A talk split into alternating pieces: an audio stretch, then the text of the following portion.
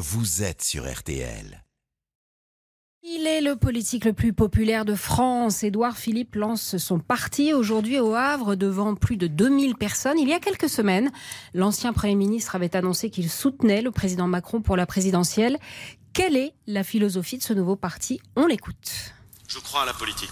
Je veux, avec vous, construire un mouvement, construire un parti politique, pour que notre pays, que nous aimons, puisse regarder loin puisse raffermir sa puissance, puisse avoir confiance à nouveau en lui, bref, pour que nous puissions, au fond, être qui nous voulons être.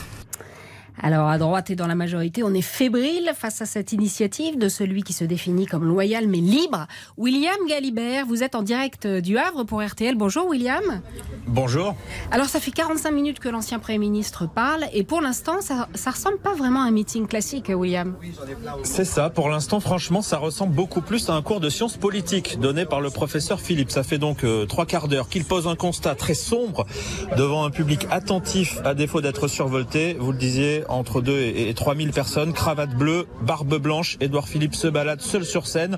Il parle de la dette, il parle du vertige démographique, du vertige écologique, du vertige technologique. Il dit qu'il veut réfléchir à la France de 2050. En creux, ça veut donc aussi dire qu'il compte bien peser dans le paysage politique dans les années qui viennent. Et c'est bien cette ambition qui effraie un petit peu les amis d'Emmanuel Macron, même si pour l'instant, effectivement, Édouard Philippe répète toute sa loyauté et son soutien pour le président en 2022.